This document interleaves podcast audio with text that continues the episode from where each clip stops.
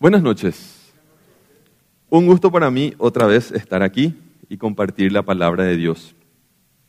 Eh, les pido, por favor, que abran conmigo sus Biblias en, en el libro de Juan, en el libro de Juan 1, capítulo 1.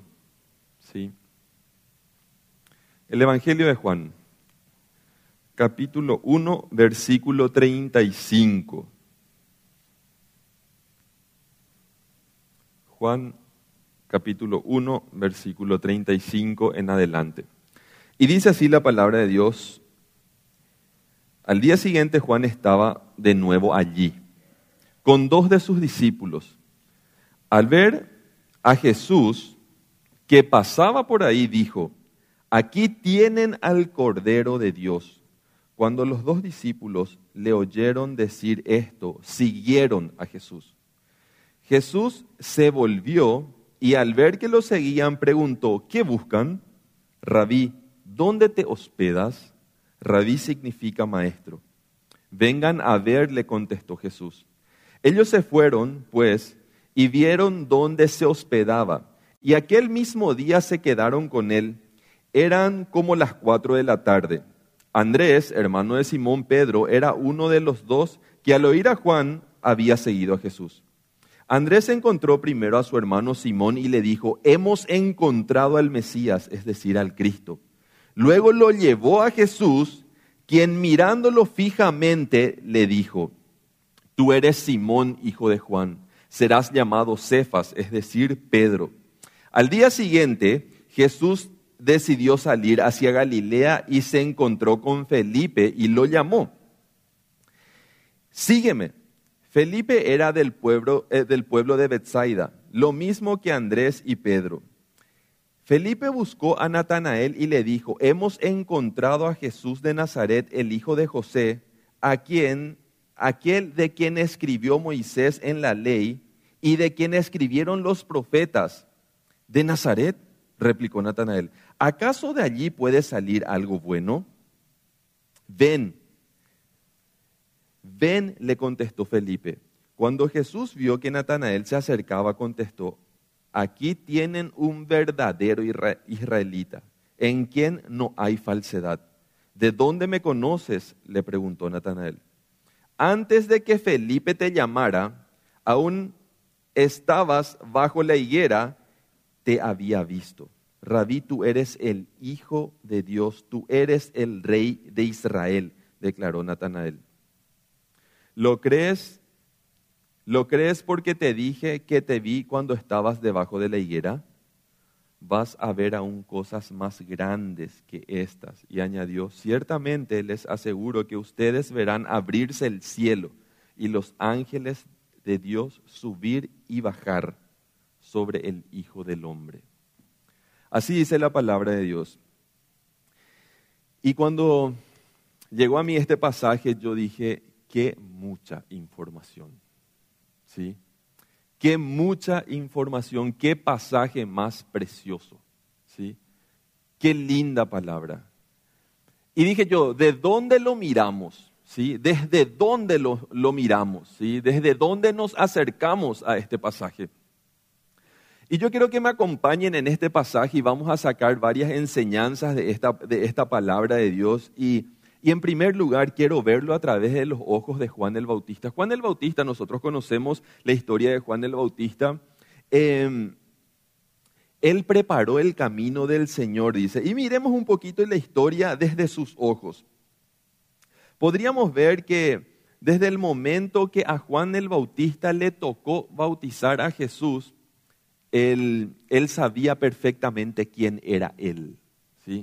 Inclusive Juan el Bautista dijo de Jesús, yo no soy digno siquiera de desatar la correa de su sandalia, dijo, dijo Juan el Bautista. ¿sí? O sea que él como seguidor de Jesús, él como un discípulo de Jesús, en ese momento un seguidor de Jesús, sabía perfectamente quién era su Señor y tenía discípulos. ¿sí? Juan el Bautista tenía sus propios discípulos. Saben, no deja de, maravillarme la sabiduría y lo sano que era el liderazgo de Juan el Bautista. ¿sí? Porque apenas él vio a Jesús, dijo a sus propios discípulos, es a él a quien ustedes tienen que seguir. Y se quedó sin discípulos. Por lo menos dos nos cuenta la historia en este momento, en este pasaje. Dice, he aquí el Cordero del mundo, mírenle, mírenle, Él es el Cordero, Él es el Hijo de Dios, a Él ustedes tienen que seguir. ¿Y qué dice la palabra de Dios? Oyeron y le siguieron perdió dos discípulos. Entre comillas, perdió dos discípulos. ¿Saben qué es lo que pasaba con Juan el Bautista? Él sabía perfectamente que si la gente le seguía a él y no a Jesús, todo, su, todo, todo su ministerio iba a ser un fracaso.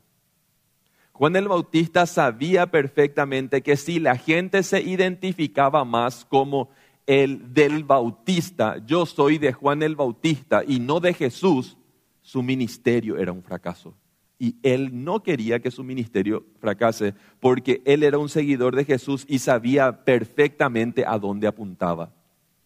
Y más adelante vemos todo lo que nos, todo, todo, toda la información que nos da este, este pasaje. Miren, aquí tienen, dijo él, miren, aquí tienen. ¿Sí? Y entonces los discípulos de Juan oyeron a Jesús y le siguieron a Jesús. Oyeron a Jesús y le siguieron a Jesús.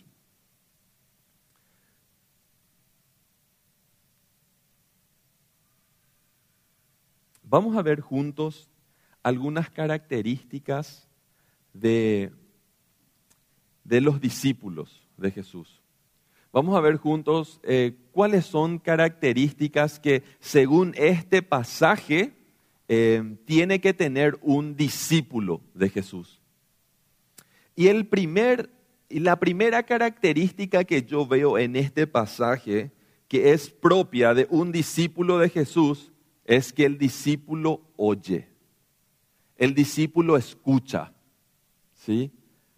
Porque dice de los discípulos, oyeron y le siguieron, porque prestaron atención. ¿Sí? Un discípulo escucha lo que tiene que aprender, escucha el mensaje. Un discípulo entrena su oído para escuchar un mensaje. Un discípulo practica el arte de escuchar. Escuchar es un arte. Escuchar es una de las cosas más difíciles que hay. Por eso es que en un mundo de conectividad, en el mundo de la comunicación, nosotros vivimos en la era de la comunicación, donde apretando una vez tu pantalla puede llegar un mensaje a Corea, a Japón, a China, donde sea podíamos escribirle un mensaje a Lari, que está del otro lado del mundo, y apretar una vez la pantalla y le llega el mensaje, porque vivimos en la era de la comunicación. ¿Sí? Pero aún estando en la era de la comunicación hay personas que se sienten terriblemente solas y uno de los motivos por los cuales las personas se sienten solas es porque no son escuchadas. Y el discípulo tiene que aprender a escuchar el mensaje de su maestro y a otras personas también. Pero ¿por qué nos cuesta tanto escuchar? ¿Por qué es tan difícil escuchar para nosotros? Yo quiero presentar tres motivos por los cuales cuando nosotros estamos en nuestro papel de discípulo, en nuestra vida como discípulos, nos cuesta tanto escuchar. Al ser humano le cuesta mucho escuchar porque la mente humana está entrenada por la práctica para no escuchar. ¿Por qué? Porque estamos fabricando respuestas todo el tiempo. ¿Sí? El pastor Miguel me va a decir algo y cuando me pide algo, el pastor Miguel, mi mente ya está fabricando respuestas. Y el pastor Miguel se va y yo digo, ¿y qué era que me dijo? ¿Qué quería decirme? ¿Mm? ¿A dónde era que tenía que llevar esto? ¿A quién le tenía que decir eso? Y me acababa de decir. Pero nuestra mente, porque está entrenada de esa manera, de fabricar respuestas en vez de recibir información, entonces perdemos mucha información. Otro motivo por el cual nos cuesta demasiado trabajo escuchar es porque nosotros siempre estamos en modo de escucha selectiva, escuchamos lo que queremos. ¿sí? y pasamos de largo lo que no queremos. Nos pasa también en, nuestro, en nuestra vida como discípulos de Cristo. Cuando hay algo que no me conviene mucho, entonces, opa, pase nomás de largo. Y yo no escucho eso. Yo sé perfectamente porque tenemos al Espíritu Santo y aunque yo no le esté escuchando, el Espíritu Santo está taladrando en mi corazón diciendo, vos sabés perfectamente que tenés que obedecer eso, vos sabés perfectamente que tenés que hacer eso, pero yo no quiero escuchar porque le digo oso. ¿Sí? Y muchas veces estamos en modo de escucha selectiva como cristianos y por eso no crecemos. Escucho lo que me conviene y dejo pasar lo que no me conviene. ¿sí? Una, tercera, una tercera causa por la cual normalmente no escuchamos y que el escuchar es vital para ser un discípulo es por miedo. El ser humano muchas veces no escucha por miedo. ¿Saben por qué? Porque tiene miedo de que le cambien su forma de pensar. ¿Qué pues este me va a decir a mí lo que yo tengo que hacer? Entonces no escucho. Muchas veces escuchamos por miedo a que nos cambien de opinión. ¿Sí? Y muchas veces nos pasa con la palabra de Dios. Yo leo la palabra de Dios y eh, sí, ¿y qué pasa en mi mente? Muchas, ah, este tendría que leer fulana. Este pasaje es para fulana, este pasaje es para fulano. Él lo que tendría que leer este versículo. Yo leo este versículo de la Biblia y para ella nomás luego es para él nomás, para mi vecina, para mi vecino, para mi compañero de trabajo, para mi esposa, para mi esposo, para mi jefe, para cualquiera menos para mí. Y un discípulo escucha para sí la palabra de Dios. ¿Sí?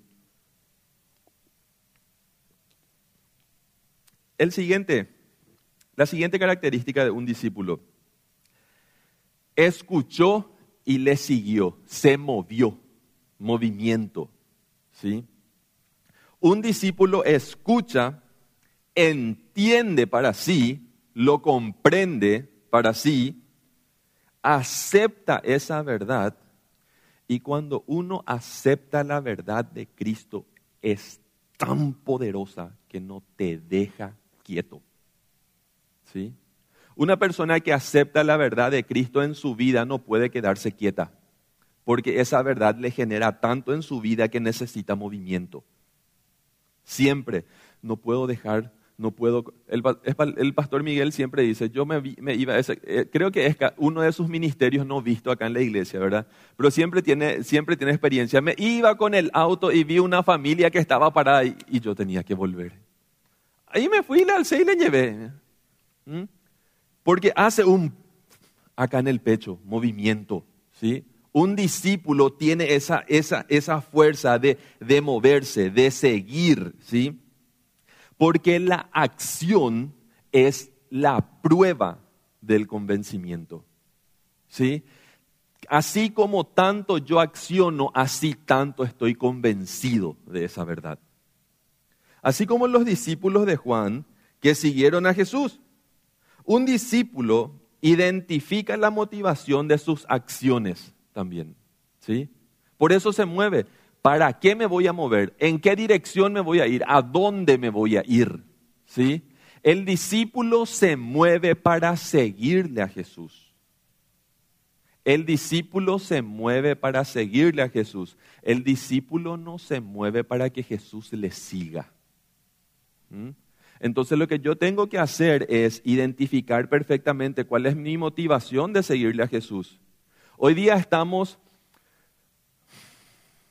contaminados, si podríamos usar esa palabra, de muchas teorías donde cuando, digo bien, cuando la persona lo vive, casi está, casi está em, exigiéndolo a Jesús que lo siga en vez de que él siga a Jesús. Y una de esas, una de esas por ejemplo, para mí es em, la teología de la prosperidad, por ejemplo.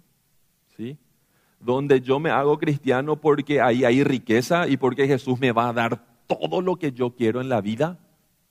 Y porque si yo soy cristiano voy a recibir de Dios todo lo que yo quiero y qué mentira más grande. Vamos a recibir lo que Dios quiere darnos y lo que, no, lo que vamos a saber administrar, porque creo que un principio de Dios es que aquel que no valora lo poco no merece lo mucho. Entonces, ¿qué pasa con nosotros? Muchas veces le seguimos a Dios porque va a haber mucha ganancia ahí. Y estamos exigiendo que Jesús se convierta en nuestro discípulo y eso no hace un discípulo. Un discípulo entiende que aunque le guste o no le guste por el hecho de tener que trabajar en sí mismo, sabe que su papel es seguir a su Señor.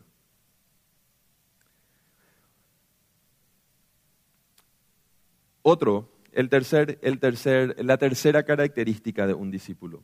Un discípulo se interesa. ¿sí? Un discípulo se interesa. Un discípulo se interesa en saber más, en aprender dónde vives, dónde vivís, en dónde te hospedás, de dónde sos, le dijo a Jesús. Y Jesús sabía que le estaban siguiendo. Si él supo que la mujer, esta que estaba con el flujo de sangre, le tocó en medio de la multitud cuando todo el mundo le estaba tocando y apretujando ahí, él identificó perfectamente. Él sabía que le estaban siguiendo y dejó que le sigan. Entonces en un momento se da la vuelta y le dice, ¿qué miran? Le dice, ¿qué buscan? Va, el areusea, ¿qué es lo que querés? Le dice, ¿qué es lo que querés? ¿Por qué me estás siguiendo? Y le dice, em, eh, Señor, ¿dónde vos vivís? ¿Mm? Casi veo una inocencia, casi veo una inocencia en, los discípulos al responder, ¿y, ¿y dónde vos vivís? Y le dice Jesús, vengan y vean, vení te voy a mostrar, vení te voy a mostrar. Esto me lleva a pensar y a recordar ese, versículo que dice en Mateo 7:7 que dice, pidan y se les dará. Busquen y van a hallar. Toquen y se les va a abrir. Porque Jesús es así. ¿Sí? Y un discípulo se interesa en alcanzar más conocimiento, no siendo dependientes de otros. No, si, si él no se va a ir a la reunión, al grupo hogareño, yo no me voy a ir. ¿Mm? Discípulo de quién somos entonces. ¿Sí? Si no va a estar fulano en el grupo hogareño, yo no me voy a ir. O si no se van a ir fulana y fulana al grupo hogareño, yo no me voy. Si no se va fulana a la iglesia, yo no voy a aparecer en la iglesia. Discípulo de quién soy entonces. ¿Sí? Discípulo de quién soy. Un discípulo es autodidacta. ¿sí? Aprende porque quiere conocer a su Señor investiga. ¿Qué dijo Natanael? Me encanta el nivel de sinceridad casi chocante y casi em, impertinente de este tipo, ¿sí? ¿Qué dice Natanael? ¿Acaso picó de ahí puede salir algo bueno? ¿Mm? De Nazaret, de Nazaret. ¿De ahí puede salir algo bueno? ¿Mm? Él investigó. Y saben que lo más lindo de todo esto, me, me encanta que a Jesús no le molestó que para nada. Jesús pasó por alto, inclusive, acá tienen un israelita 100%, en quien ni existe hipocresía. Dice la palabra de Dios, ¿sí? En quien no hay engaño. En un tipo que no miente, de una verdad franca. Gente, vamos a hacer un, un paréntesis acá, ¿sí? Natanael era un tipo sumamente franco, no era hipócrita, eso a nosotros no nos da permiso de vivir la vida haciendo sincericidios. ¿sí? ¿Sabemos lo que es sincericidios? Matar con mi sinceridad. Ah, pues yo le dije lo que tenía que decirle nomás. ¿Mm? Hay personas que viven su vida haciendo sincericidio o yucaitea a su prójimo con su verdad, ¿verdad? Terminan de matarle a su prójimo con su verdad. No, pero yo le dije nomás la verdad. ¿Mm? Terminó de matarle a su prójimo con su verdad. ¿Sí?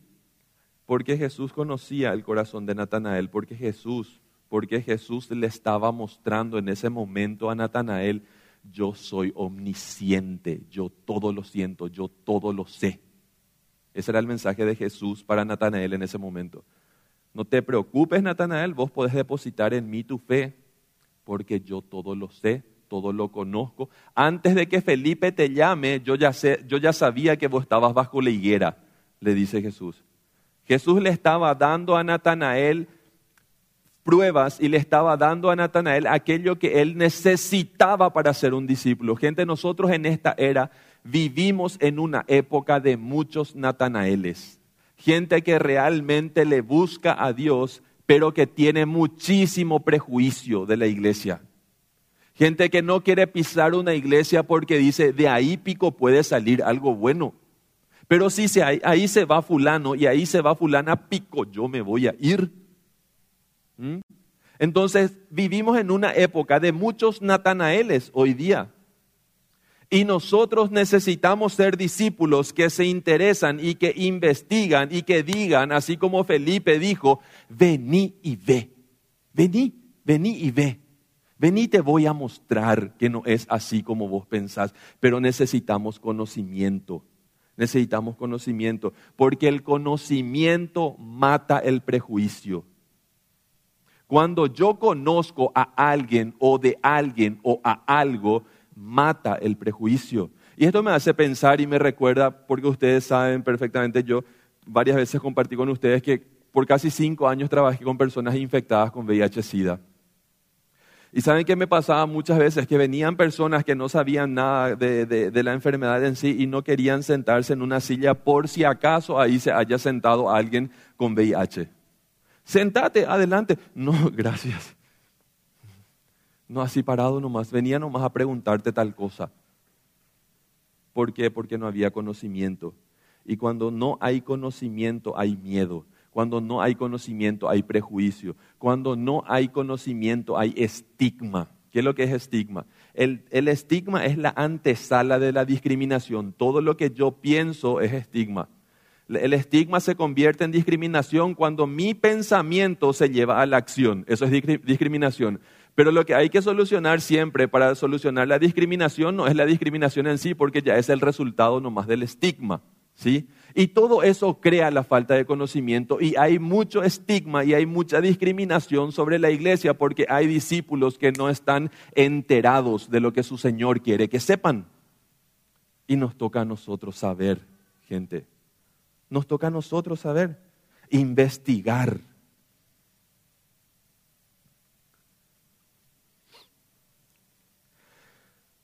Un discípulo comparte, multiplica. El cuarto paso de un discípulo, la cuarta característica de un discípulo, ¿sí? Comparte. Hemos encontrado al Mesías, dice, ¿verdad? Luego le llevó, le encontramos, ya le encontramos al Mesías, le encontramos al Hijo de Dios. ¿Mm? Y Andrés le llevó a su hermano. Hay un método evangelístico inclusive que se llama Operación Andrés. Probablemente algunos escucharon hablar de Operación Andrés. ¿sí? ¿Qué es lo que dice Operación Andrés? Llevarle a uno de tus familiares a Cristo. A un amigo, a una persona cercana, llevarle a Cristo. Probablemente es un método que, que, hace años se viene implementando Operación Andrés y se saca este pasaje, ¿verdad? Porque una persona que entiende que es un discípulo hace lo siguiente, comparte, ¿sí? Hemos encontrado al Mesías, una persona que experimenta a Jesús y entiende su mensaje, se convierte en un agente multiplicador. Las palabras de fe, gente, vienen muy fáciles, ¿sí? Andate a la calle una vez y de cada diez personas que preguntes si creen en Dios, probablemente ocho te van a decir que sí sino las diez. Porque las palabras de fe vienen fácil, pero un discípulo verdadero deja ver con su vida que es discípulo, no solamente con sus palabras. Porque en Paraguay, en nuestro país, en un país sumamente, de, inclusive de, de, tradición cristiana, ¿sí? todo el mundo asume creer en Dios. Son pocas las personas que dicen, no, yo no creo en nada respetamos completamente, pero hay mayoritariamente personas que asumen creer en Dios, asumen creer en Jesús, pero esas palabras vienen muy fáciles. Entonces nosotros lo que tenemos que hacer es darle peso y autoridad a esas palabras con, con nuestra vida, con el conocimiento. Un discípulo multiplica, lleva el mensaje, le dice a la persona, vení, le encontramos, te llevo, mira, esto es, ¿sí? Y empodera a otros para que también sigan haciendo eso. Es así mismo justamente como a cada uno de nosotros llegó el mensaje de la palabra de Dios. Porque una persona se convirtió en discípulo y no se quedó callado y nos predicó la palabra. Yo te pido que te tomes cinco segundos y pienses en la persona que te predicó la palabra de Dios. Y que ahí donde estás, en ese momento, en este momento, le digas a Dios con nombre, Dios, gracias por tu discípulo fulano o Dios, gracias por tu discípula fulana. Yo le tengo que agradecer a Dios por mi hermana mayor y su esposo. Si no eran por ellos, yo no iba a conocerle a Jesús. Yo le doy gracias a Dios por sus discípulos. Mi hermana y su esposo hicieron el trabajo. Y hoy estoy acá, conociéndole a Jesús cada día con ustedes. No nos olvidemos de dar gracias por esas personas que un día invirtieron su tiempo, su esfuerzo y en obediencia, y en obediencia compartieron contigo la palabra de Dios. ¿Te das cuenta que funciona? ¿Viste que funciona? Nosotros podemos hacerlo también. Y de hecho que un discípulo lo hace, por eso es que lo hizo contigo y por eso es que estamos hoy día aquí, porque un discípulo comparte. Y quiero, quiero mencionar ahora tres, rapidito para ir terminando, tres beneficios de ser un discípulo. ¿Sí? Tres beneficios de ser un discípulo. Un discípulo tiene una nueva identidad. ¿Sí? Cuando Jesús le miró a Pedro, le dijo, le dio un nuevo nombre. ¿Mm? Pero él no le vio solamente con todo lo que él era en ese momento, sino que le vio con lo que él iba a llegar a ser. ¿Sí? Dios no le vio con, con, con todas sus características y nosotros podemos conocer las características de Pedro. Bruto, hablaba sin pensar, agresivo. Él, él hablaba y después pensaba. ¿Sí? Era, tenía, e, era un tipo con mucho ímpetu. ¿Y saben qué es la maravilla de Dios? Que Pedro no perdió esas características. Hasta el final fue, fue agresivo, hasta el final fue lanzado, hasta el final fue em, con todas las agallas, pero solo lo que pasó con él es que Dios convirtió sus debilidades en fortalezas. Porque Jesús dijo, a mí me va a servir mucho, Pedro, de que vos no tengas problema para hablar. Me va a servir muchísimo. Y si vos decís que sos una persona que siempre habla mucho, Dios te dice, a mí me va a servir muchísimo que vos hables. ¿Mm? A mí me va a servir tu agalla para que después mueras como tendrías que, como, como moriste por mí. Todo eso vio Jesús probablemente.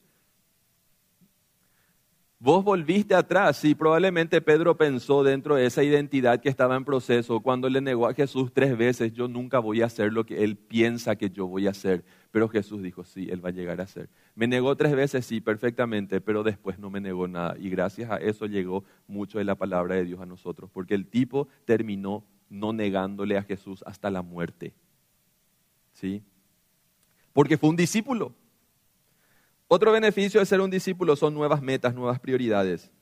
Siguiendo el ejemplo de Pedro, es común encontrarle hablando a él sin pensar. Durante el juicio de Jesús le negó tres veces. Em, y como les dije, probablemente él ahí pensó que estaba muy lejos de ser lo que él quería ser, pero Dios le dio una nueva meta. ¿sí? Cuando, cuando inclusive le dijo a él cuando hablaba de sí. ¿Entienden? ¿Me entienden lo que, dice, lo que digo, verdad? Cuando Jesús le dijo a Pedro, pero estaba hablando de manera retórica, estaba hablando de, sí mismo, le dijo, sobre esta piedra edificaré mi iglesia. Jesús no estaba hablando de Pedro, Jesús estaba hablando de sí mismo, pero le estaba hablando a Pedro. ¿Saben por qué? Porque Jesús tenía una intimidad con él, eran muy amigos. Era, Pedro era del círculo de intimidad de Jesús. Porque probablemente se ganó. Y un discípulo el tercer y último beneficio de ser un discípulo es que un discípulo va a experimentar, vivir niveles especiales de comunión espiritual con Dios.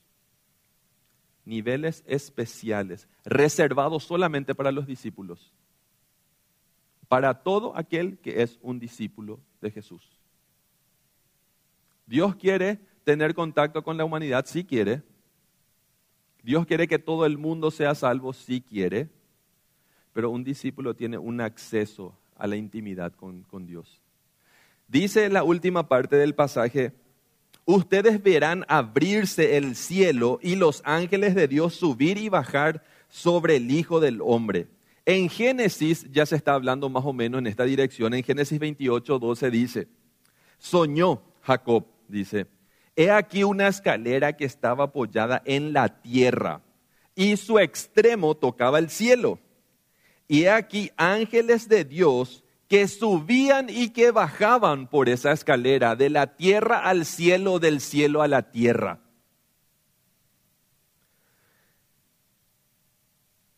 Cristo es esa escalera.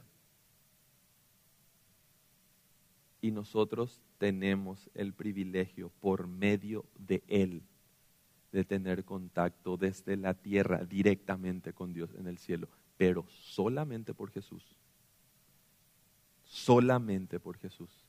Y eso es lo que, eh, lo que Jesús le quería enseñar a sus discípulos.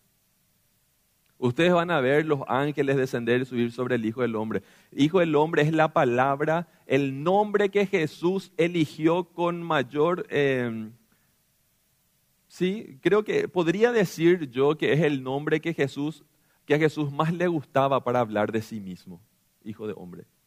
Y cuando Jesús hablaba de hijo de hombre, refiriéndose, refiriéndose a sí mismo, él lo que quería decir es yo soy el representante de Dios acá en la tierra siendo hombre.